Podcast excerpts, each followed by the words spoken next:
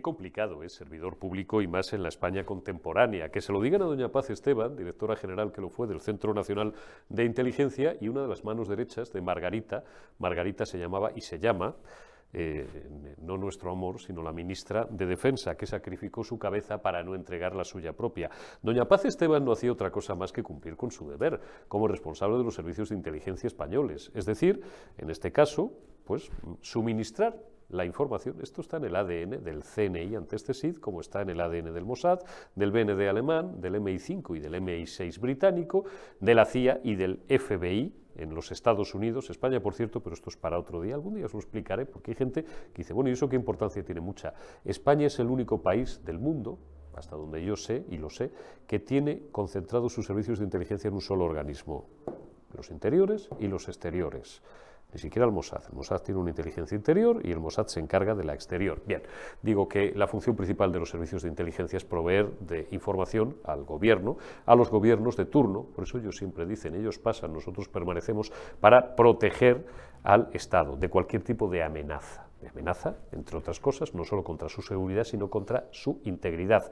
Si doña Paz Esteban hasta el año 2019 cumplió con su deber, porque además tenía la asistencia, porque legalmente es así, la supervisión de un magistrado o de varios del Tribunal Supremo, que avalaban esas escuchas telefónicas, porque ella es santo de que cuatro años y medio, cinco años después, eso mm, está en tela de juicio legal, simplemente porque ha cambiado la coyuntura política y los que en aquel entonces, porque el propio presidente del gobierno lo reconoció en entrevistas a Juan Pedro Pedro Valentín, a Pedro Piqueras, eran una amenaza para el Estado y terroristas o presuntos terroristas anidaban en las filas de mm, los independentistas catalanes hoy son sus socios preferentes. Así se escribe la historia y así se ha pervertido hasta límites mm, esquizofrénicos la lógica de los asuntos públicos en España. Esto lo he dicho muchas veces y lo vuelvo a repetir, no ocurre en Gran Bretaña, no ocurre en Italia, ni muchísimo menos, no ocurre en Francia, ni ocurre en los Estados Unidos. ¿Qué tiempos aquellos donde matan a tres criminales de Lira y sale Margaret Thatcher? ¿Os acordáis de quién era Margaret Thatcher? Bueno, a lo mejor los que tengáis menos de 40 no tenéis ni idea de quién era Margaret Thatcher. Ya os avanzo que no era, no era ninguna jugador de, jugadora de, de de femenino. Fue premier británica durante muchos años. Salió Margaret Thatcher y dijo, he sido yo porque querían juzgar a los policías que habían partido por una operación con resultado de la muerte de tres terroristas británicos en Gibraltar, si no recuerdo mal. He sido yo, aquí en España. Iba, a decir una cosa políticamente incorrecto y, me van a intentar emplumar encima, nunca mejor dicho, ¿eh? el, el último. Ahora Pedro Sánchez, felizmente encamado con los terroristas de baja intensidad, hasta que se encame también con los de alta intensidad, con el señor Aragonés, con el señor Puigdemont, con el señor Otegui, y no lo sé, a lo mejor también con Josu Ternera, ¿no? que le ponen a periodistas del régimen en los últimos años para, para, para ser agiografiados, pues, pues lo, tenga, lo tenga a bien. Así digo, se escribe la historia. Si uno no ha tenido nunca ganas de ser funcionario público, porque al Estado se le puede servir desde una tribuna periodística, desde, no sé, desde una panadería, desde una entidad bancaria y, por supuesto, también desde la función pública. Cuando ve estas cosas, se le quitan completamente las ganas. Ahora, con Eduardo García Serrano, vamos a hablar de esto, entre otras cosas, de terrorismo de alta y de baja intensidad y de algunos socialistas siempre seguimos sosteniendo la tesis de que no hay un PSOE bueno y un PSOE malo, pero hubo socialistas en algún momento ya en años cada vez tristemente más pretéritos, que sí se tomaron en serio el concepto del servicio a la patria, del servicio al Estado y del patriotismo. Os vamos a hablar de Rafael Vera, os vamos a hablar de, gobernadores civiles como Goñi Tirapu, yo voy a recordar el nombre también y, y, las obras completas de don Ricardo García de Morenea y de alguno más. Os invito a que os quedéis y escuchéis la charla que vamos a mantener con Eduardo García Serrano. Arrancamos ya esta última retaguardia de la semana, de este último viernes también, del mes eh, de enero, viernes 26 de enero de 2024. Eduardo García Serrano, ¿cómo estás? Feliz viernes y siempre a tus órdenes, camarada.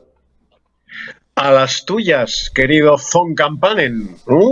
Ya sabes que me tienes eh, en posición de firmes y en primer tiempo de saludo siempre que me convoques para la retaguardia. Bueno, pues es un honor, es un honor para mí, por supuesto, pero también para los amigos y para, y para los espectadores. Eh, hay, hay, algunos invitados, tiernos, todos, todos, amigos, todos ellos, que siguen diciéndome para tus oyentes.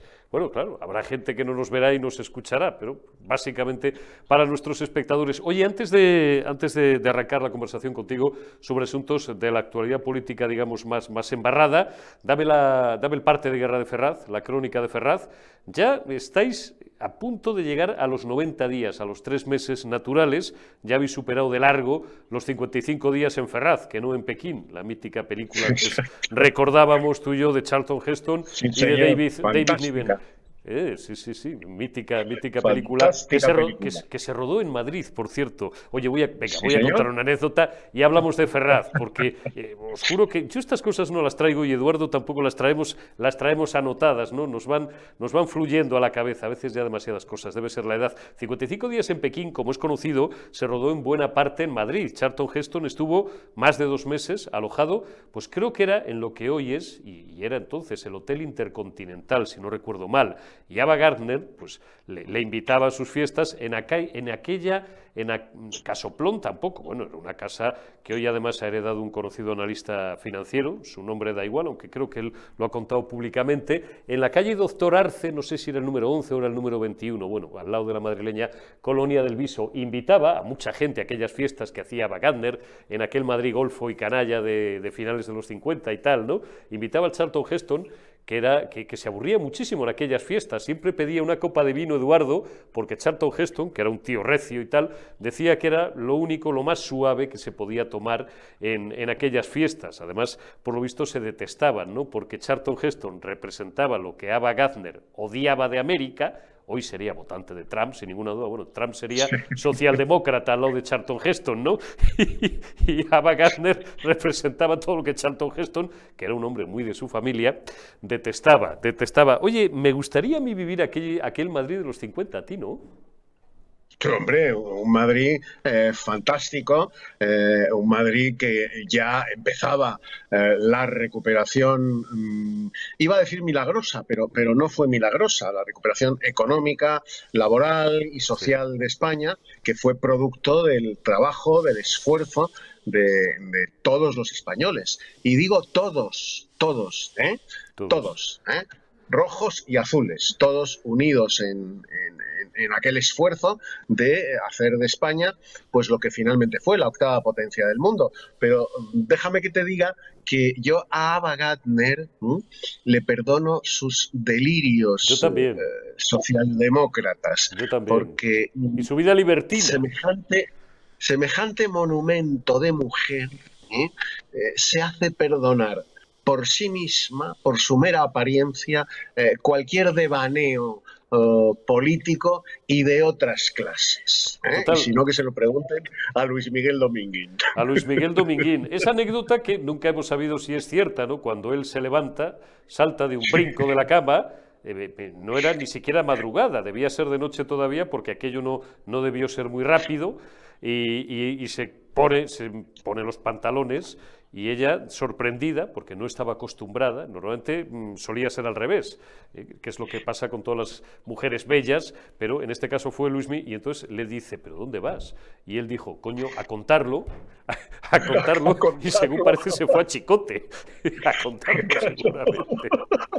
A, contarlo, seguramente. A, a los amigos. Sí, sí, sí, sí. El animal más bello del mundo. No sé si es la película más destacada, pero yo que también admiro como director a, Mankiewicz, me parece genial, no tanto en Eva el desnudo como en La condesa descalza. Me parece, es una película no suficientemente ensalzada, hay otras muchas que están ahí en el Olimpo y tal. La condesa descalza, eh, haciendo tándem con, con, Humphrey Bogart, me parece una de las historias más maravillosas de, la, de la historia del cine. Era tan pobre, María Vargas, era tan pobre que mi madre no podía comprarme zapatos.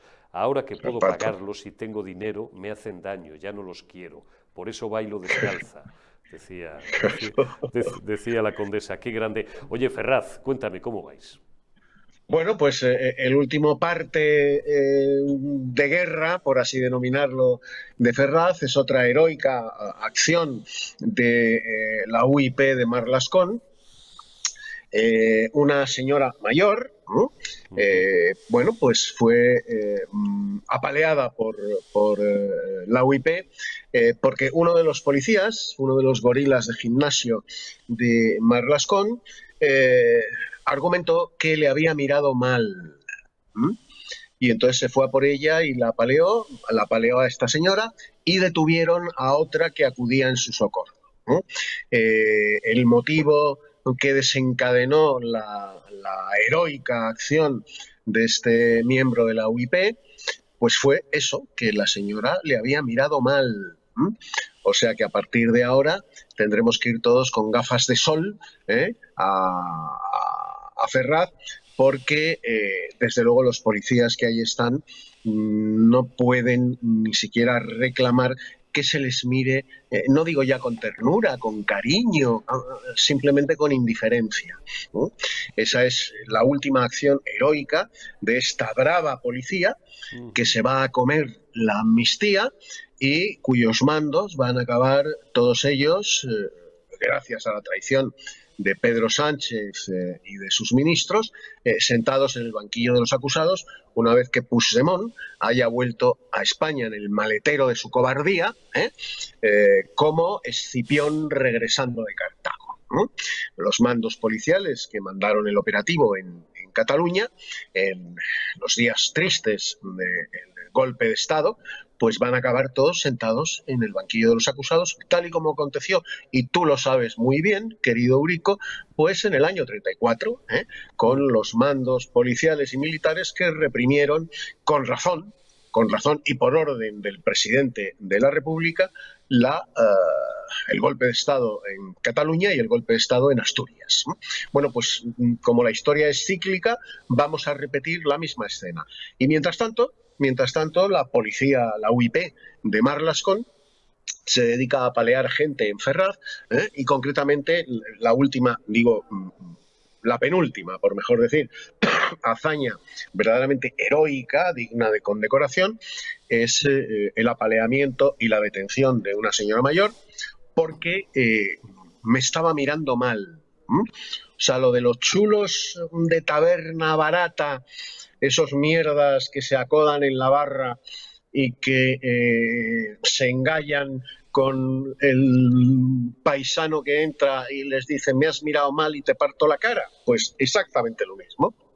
Exactamente lo mismo. Me ha mirado mal. Bueno, pues ahí lo tenemos. Ahí, ahí lo tenemos. Estos policías conocerán, porque entre ellos se conocerán a, compañeros suyos en Cataluña, de los que recibieron las pedradas, los adoquines de la, de la plaza de Urquinaola, ¿eh? cuando los días de, de la revuelta, y lo terrorista, o que al juez García Castellón le da la sensación de que sí fueron actos, actos terroristas, hubo dos que han quedado inhabilitados de por vida. ¿eh? Y, y centenares, bueno, centenares, eh, sí, yo creo que fueron varios centenares de, de heridos, ¿no? Ahora estamos, eh, ha sido el debate estrella de esta semana, en que hay terrorismo, esto es de las últimas 48, 72 horas, hay terrorismo bueno y hay terrorismo malo, hay terrorismo de, de baja intensidad que respeta los derechos humanos, hay un terrorismo, según Félix Bolaños, que debió trabajar en bufetes prestigiosos antes de ser ministro, pero claro, ¿qué tendrá la política? Le pasa lo que a Marlasca, que fue durante 30 años un excelente juez y que se jugó la vida contra ETA, etcétera, y que desde que entró en política, en 2018, le metió el figura en política, se, convirtió en lo que es ahora. Félix Bolaños ha acuñado, digo, esa nueva figura, entre comillas, jurídica del terrorismo respetuoso de los derechos humanos y el terrorismo duro, el que hay que perseguir, hasta que dentro de, una semana le diga, no Puigdemont, sino en este caso a lo mejor Arnaldo Otegui o su delegada, o su delegada en Madrid, la, la chica esta que está en el Congreso y que señalaba objetivos a la banda asesina desde el diario del que era redactora, redactora jefe, le digan que no, que el terrorismo de alta intensidad también es amnistiable. Y ahí verás entonces al Partido Socialista ya hermanarse del todo con, con el terrorismo, Eduardo. Hombre, yo, yo le ofrezco a, Marlasca, a Bolaños y a Pedro Sánchez ¿eh? Eh, un terrorista respetuoso con los derechos humanos, para que le condecoren ¿eh? y en los próximos príncipe, eh, premios príncipe, princesa de Asturias o, cualesquiera otros, bueno, pues que le den el, premio a, los derechos humanos. Y me estoy refiriendo, me vas a dejar contarlo, querido Urico, al hijo de la gran puta del carnicero de Mondragón. Tú sabes que el carnicero de Mondragón, eh, en su hoja de servicios mm, a ETA, cuenta con un atentado terrorífico allá por eh, los principios de los años 80, eh, en el que murieron eh, ocho policías nacionales. Acuérdate, Marlasca, acuérdate, jefe de la UIP, ocho policías nacionales a manos del carnicero de Mondragón. bueno, no contento con haber asesinado a estos ocho policías, tendió una celada a la ambulancia que llevaba a uno de estos policías eh, eh, gravísimamente herido al hospital. Les tendió una celada, paró la ambulancia y sacó de la ambulancia al policía nacional que iba herido de, gravedad y que iba, siendo conducido al hospital. Lo arrojó a la cuneta y le pegó dos tiros en la nuca para rematarlo. Bueno, pues hoy con el terrorismo que respeta los derechos humanos podemos decir, ¿verdad Bolaños? ¿Eh? ¿Verdad Sánchez? Podemos decir que lo que hizo el carnicero de Mondragón fue simplemente eh, suministrarle la eutanasia a este policía nacional que iba gravísimamente herido y que mm, no se hubiera recuperado en plenas condiciones de, las heridas que él le había causado. Con lo cual le aplicó piadosamente la eutanasia. Eh, este acto del carnicero de Mondragón además viene avalado por eh, esta nueva teoría tesis doctoral del terrorismo que respeta los derechos humanos, de que gracias a este acto pues eh, la psiquiatría, la psiquiatría española pudo eh, codificar lo que se dio en llamar, y que tú conoces muy bien, mm. Eurico, el síndrome del norte. ¿Eh? Porque mm, los supervivientes de este brutal atentado, ocho policías asesinados sobre el campo, más el noveno que fue sacado de la ambulancia por el hijo puta del carnicero de Mondragón, arrojado a la cuneta y rematado en el suelo, eh, provocó que uno de los asistentes, uno de los policías nacionales asistentes a aquel funeral, se suicidara víctima del síndrome del norte en la iglesia en la que se estaba celebrando el funeral. Eh, sacara su arma reglamentaria y se pegara un tiro. A partir de ahí, la psiquiatría española codifica en su índice de patologías el síndrome del norte, que es el que llevó al suicidio a este policía en el funeral por sus camaradas, por sus compañeros de armas. Bueno, pues también esto es atribuible al, terrorismo eh, que respeta los derechos humanos del hijo puta del carnicero de Mondragón. ¿eh? Por un lado, proporcionar eutanasia a un policía gravemente herido y por otro, ¿eh? pues gracias a su acción, el suicidio de otro compañero, Policía Nacional, que provoca la codificación psiquiátrica del síndrome del norte. Bueno, pues mmm, Bolaños, Marlasca, condecoradle si lo tenéis vivo y coleando en, su pueblo natal, en, en Mondragón. Acabarán, los socialistas acabarán participando, porque ya hemos leído algo de eso, ¿eh? no, es, no es una butad, acabarán participando en los Torres, pero no sé si de corazón o porque se lo exijan los, los socios etarras para reírse de ellos. Y a lo mejor les exigen que se pongan una faldita, un kilt escocés, para, mm, o, algún tipo de distintivo que, que les señale pues como, pues eso, como que no son de ellos, pero que, son, que son starlets invitadas, ¿no? A los, a los Torres, a los servidores del Estado, que ser funcionario debe ser complicado, es complicado, siempre es complicado ser servidor del Estado, pero sobre todo cuando te van cambiando las reglas, las reglas del juego. Mira, hoy, a lo largo del día de hoy, tú y yo estamos grabando esta conversación solo unas horas antes de que se emita, de hoy, viernes 26, con lo cual a esta hora, digo, a la que nos vea en directo ya el respetable, se habrá producido la comparecencia, comparece ante un de Barcelona, doña Paz Esteban. ¿Quién era Paz Esteban? Pues es una señora que fue directora general del Centro Nacional de Inteligencia, una de las manos derechas en aquella época de la ministra de Defensa, a la sazón Margarita Robles, que entregó su cabeza para no dar la suya propia, ¿no? porque los independentistas pedían sangre, pedían sangre de ministro, de ministra o de lo que fuera. ¿no? Eh, se indignó mucho además Margarita Margarita se llama, nuestra ministra de Defensa, porque eh, corrigió a alguien que, se lo comentó en sede parlamentaria y algún periodista también, no era una destitución, era una sustitución.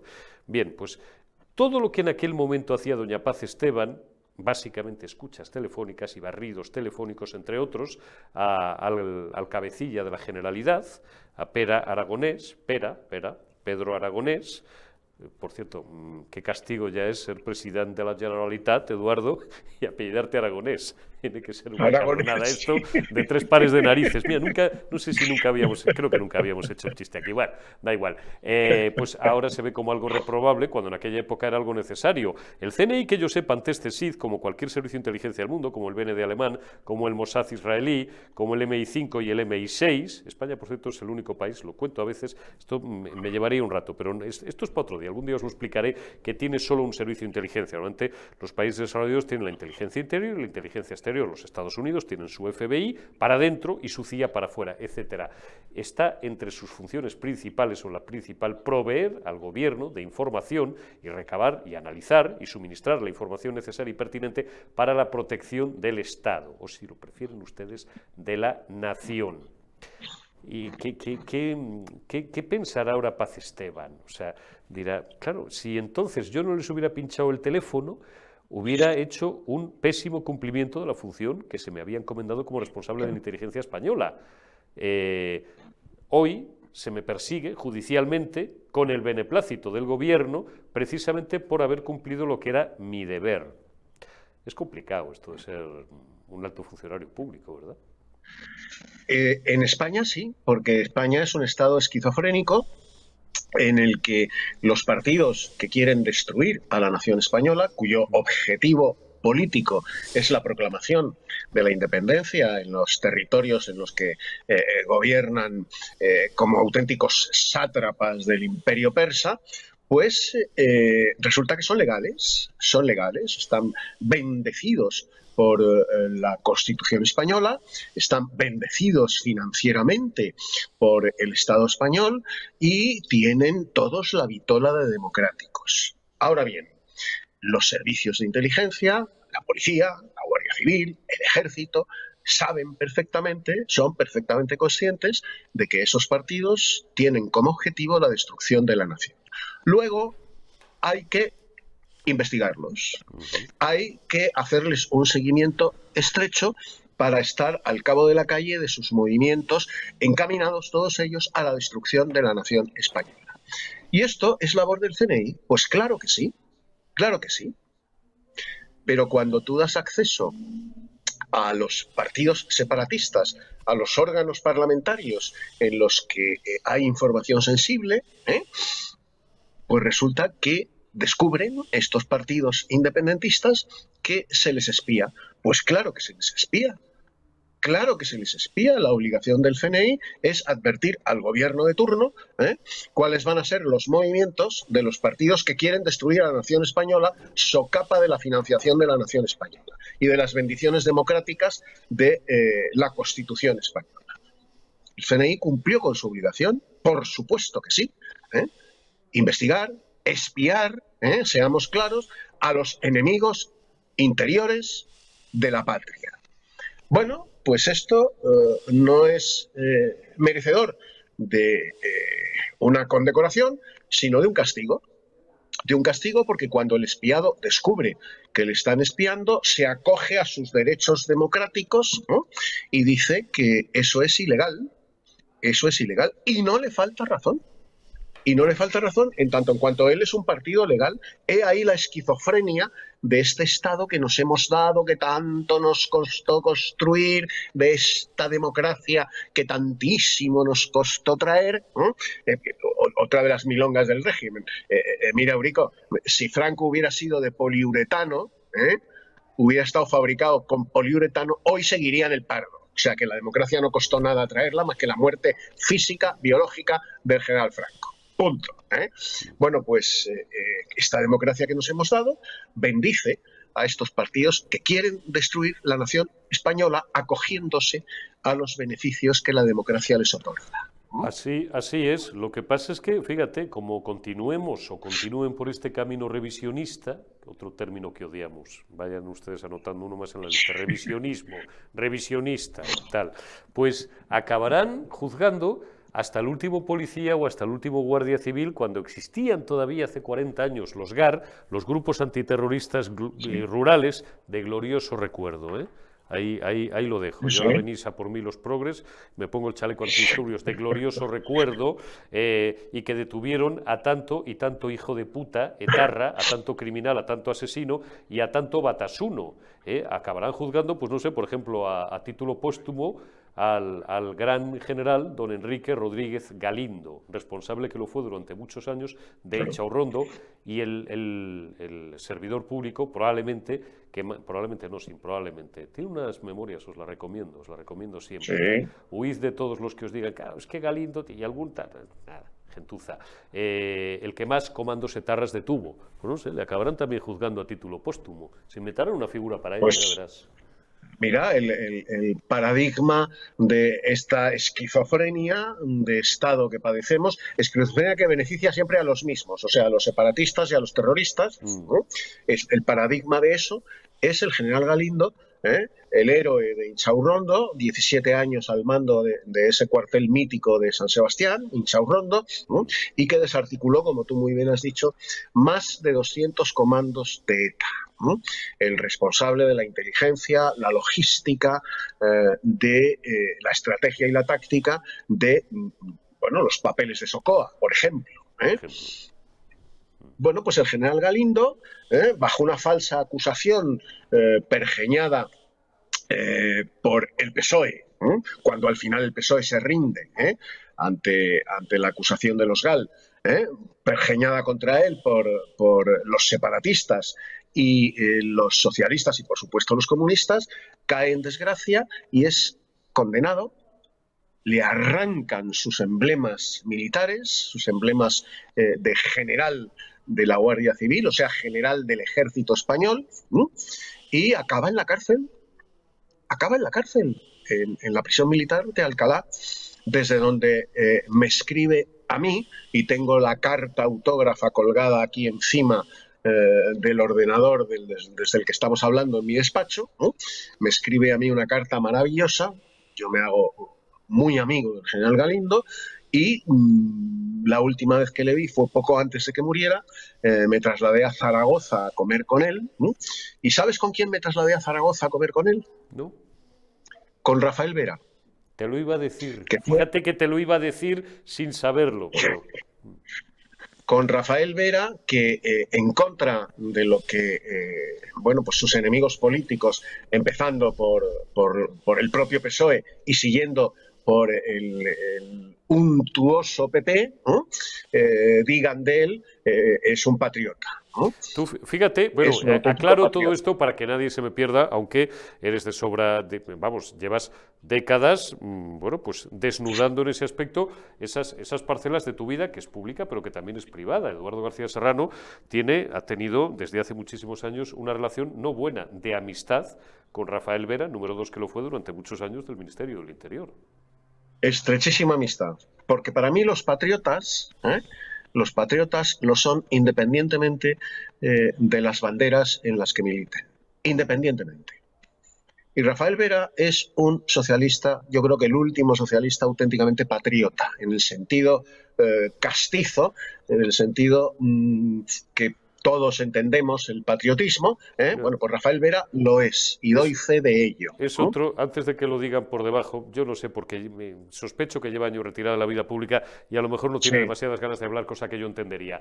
Pero este es otro, como sé que hay alguien que lo va a poner ahora mismo en tiempo real, hombre, tal, eh, este es otro socialista, igual que se ha sentado aquí José Luis Corcuera y le volveré a sentar dentro de algunas semanas cuando él quiera, estamos ya buscando la fecha, eh, José Luis Corcuera y yo, a Rafael Vera no me importaría nada sentarle aquí también y charlar un rato con él, dentro de los parámetros en los que él quiera manejar la conversación, porque efectivamente, independientemente de las consideraciones que se quieran hacer, siempre ha sido por encima de todo un patriota, uno de los últimos socialistas vivos que quedan dignos de tal nombre. Así es, las cosas como son.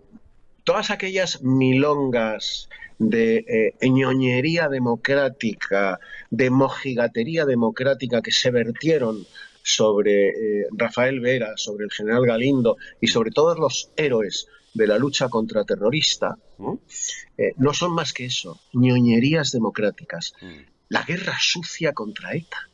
No, perdón, la única guerra sucia es la que ETA le declara a España.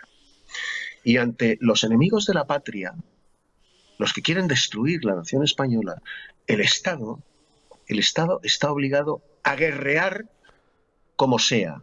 No se puede aplicar a los héroes que combaten el terrorismo de todas las maneras y formas posibles las leyes de la paz. No se les puede juzgar con las leyes de la paz, porque están guerreando contra el terror. ¿Sabes quién tenía Contra el terror que asesina mm. inocentes en Hipercor. Contra el terror que asesina inocentes en cualquier plaza de Madrid.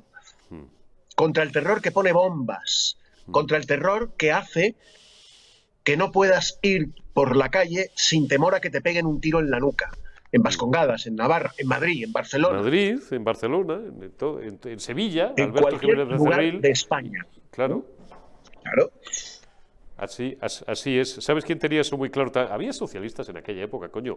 Eh, había, más. ¿Te acuerdas de, le llamaban Rambo, de Ricardo García de Morenea? Todavía me acuerdo, es que la cubrí yo, estaba yo allí, aquella famosísima rueda de prensa donde ya destapó todo el velo. Creo recordar que era un fin de semana, ya no me acuerdo, debían ser las 3 o las 4 de la tarde, destapó todo el velo, contaba cosas como que él entraba, entraba con la pistola, entraba en Moncloa, y llevaban pistola, bueno, y, no, es normal que la llevaran, ¿no? Estos idiotas que se metieron un día, tomad esto, esto es como anécdota, ¿eh? No vine al caso, pero, pero bueno, estos que se metían con Abascal, porque decían que Abascal llevaba pistola o tenía licencia de armas y tal, que yo aquí he recordado una no en dos ocasiones, porque lo sé, porque, porque le traté durante algunos años, Julián Guita iba armado, Julián Guita llevaba pistola, Llevaba, las llamaban antes, perdón a las señoras que están ahí, las vigilantes del género, del número y de no sé qué más, se llamaban mariconeras. Mariconeras eran, ¿te acuerdas, Eduardo? Que las llevaban muchos los practicantes, por ejemplo, ¿no? Tenías la cosa esta, la, la brazadera esta de cuero, que te la colgabas a la muñeca y llevabas, pues era un bolsito de mano y metían la jeringa y tal. Bueno, pues ahí, eh, Anquita llevaba una pistola. Alguna nos la enseñó. Dice, pues yo creo que la frase era muy parecida y tampoco es muy original. si algún, alguno de ETA, algún hijo de puta de ETA viene a buscarme, vendrá a hacerme compañía al infierno. Y nos enseñaba la pistola. ¿Sabes, ¿Sabes otro que llevaba... Yo creo que se lo he leído, pero no quiero, no quiero meter la pata, pues no sé si se refería al mismo o a, o a su escolta personal, era José Ramón Goñi Tirapu que yo charlé, epidérmicamente, tuve algún trato epidérmicamente con él hace, hace algunos años y llevaba también, llevaba una pistola en la mariconera, que además les hacían una especie como de agujero para franquear, es decir, no había que sacar, alguien pensará, bueno, entonces ¿qué van a hacer? ¿Descorrer la cremallera, sacar la pistola? No, coño.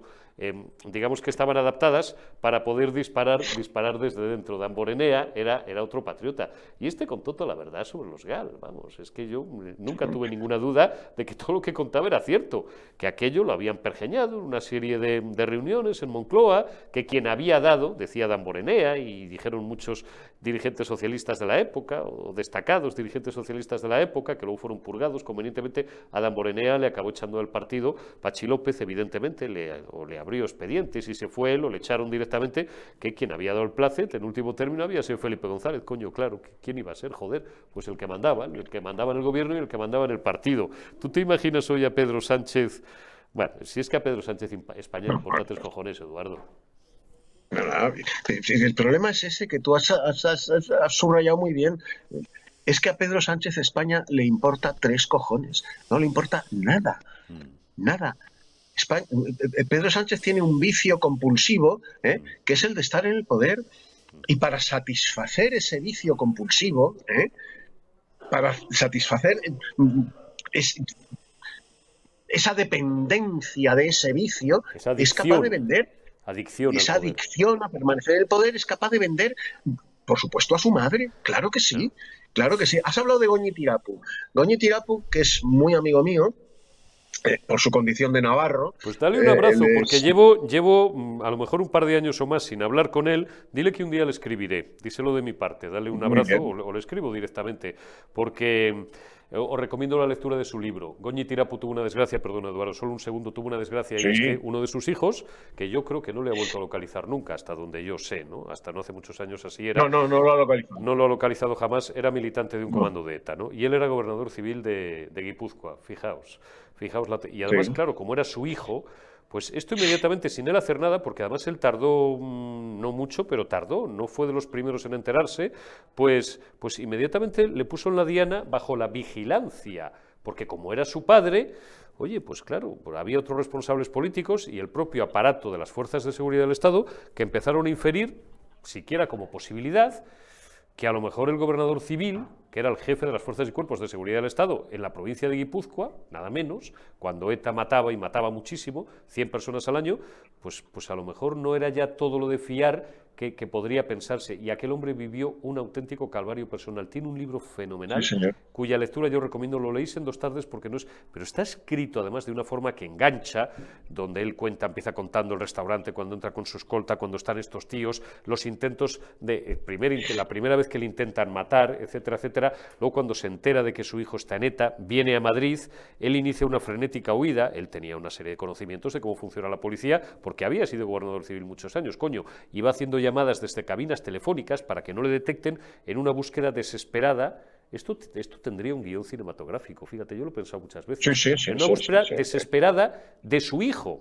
Pero para que no le detectara la policía. Pero él no, él no era, ni muchísimo menos, qué locura, un colaboracionista con ETA ni nada. No, coño, él era, él era padre. Fíjate qué drama, qué drama. Bueno, perdón por esta historia personal. Goñi Tirapu. No, no, no, no. El, el- el- el drama de la sociedad española en general y muy en particular del pueblo vasco y el pueblo navarro. ¿no? Claro. Eh, porque Goñi Tirapu es, es navarro, ¿eh? viene de una familia que entronca a falangistas y requetés navarros, Mm. su padre eh, falangista navarro y su madre eh, requeté, de familia requeté navarra. ¿no? Mm. Y de ahí sale él, ¿eh? que es, como tú muy bien has dicho, gobernador civil de Guipúzcoa durante muchísimos años, Mm. y en ese célebre relato que has hecho, eh, en ese restaurante de San Sebastián, donde él eh, acude a comer, la camarera que le atiende, la es. camarera que le toma La nota de la era. comanda, es la que da el aviso a ETA, porque era de ETA, la camarera, la que da el aviso a ETA de que el gobernador civil de Guipúzcoa está comiendo en el restaurante y que le esperen a la salida para matarlo. ¿No? Así es. Es la camarera, Y se libra es que por, por los pelos. por los pelos. Por los pelos. y luego escribes ese magnífico libro que, que- que es de lectura rápida porque es un libro muy breve en el que vacía su corazón y su alma porque claro mm, que tu hijo milite en ETA, que tu hijo esté con los que te quieren matar, yo creo que no hay peor castigo divino para nadie. Terrible. Para los que somos padres, como tú y yo, Eduardo, y para millones de personas en España, no puede haber cosa más terrible, cosa más terrible. Mira, un día también podía traer a, a Goñi Tirapu, que a Goñi Tirapu sí le tenía pulsado. No tenía yo en, en aquel momento a lo mejor los mecanismos a mi disposición, no tenía un programa para traerle, creo recordar todavía, pero a lo mejor algún día también le traemos para que nos cuente, para que nos cuente su experiencia. José Ramón Goñi Tirapu, gobernador que lo fue de Guipúzcoa. Por tanto, mm, Sí, siempre decimos lo mismo. Históricamente es un error pensar que ha habido un PSOE bueno, un PSOE malo, pero es verdad que dentro del PSOE existieron, y hemos citado muchas, de, de aquellos, de aquellos Sí, años sí. tan duros, de los 80 básicamente, nos estamos refiriendo a los años 80, eh, había excepcionales y notables individualidades. Eduardo García Serrano, que ya abusado demasiado de ti, camarada, cuídate mucho y seguir, como decía, tú sabes lo que decía José María García, ¿no? El clásico, seguiremos informando. Seguiremos. Pues yo, yo seguiré aquí al otro lado de la cámara esperando tu llamada, mi queridísimo Von Campanen. Y yo te seguiré llamando primero, pues, pues porque yo te llamo a ti todos los días. Lo que pasa es que digo de ca- con, con carácter público y de manera pública, porque los que ya. eh, El que eres una adicción para los espectadores de la retaguardia de periodista digital eres tú. Que sepas que aquí tienes decenas de miles, cientos de miles, en algunas de las entrevistas que tenemos, y no una ni dos, cientos de miles ya de, de adictos. Eduardo, cuídate mucho y hasta la semana que viene. Te envío un abrazo, camarada. Un abrazo enorme, Eurico. Hasta la semana que viene. Hasta la semana que viene. Gracias también a todos vosotros por haber atendido la retaguardia. En unos minutos, Generación Euro con José Ramón Riera y Santiago Sánchez. No os vayáis.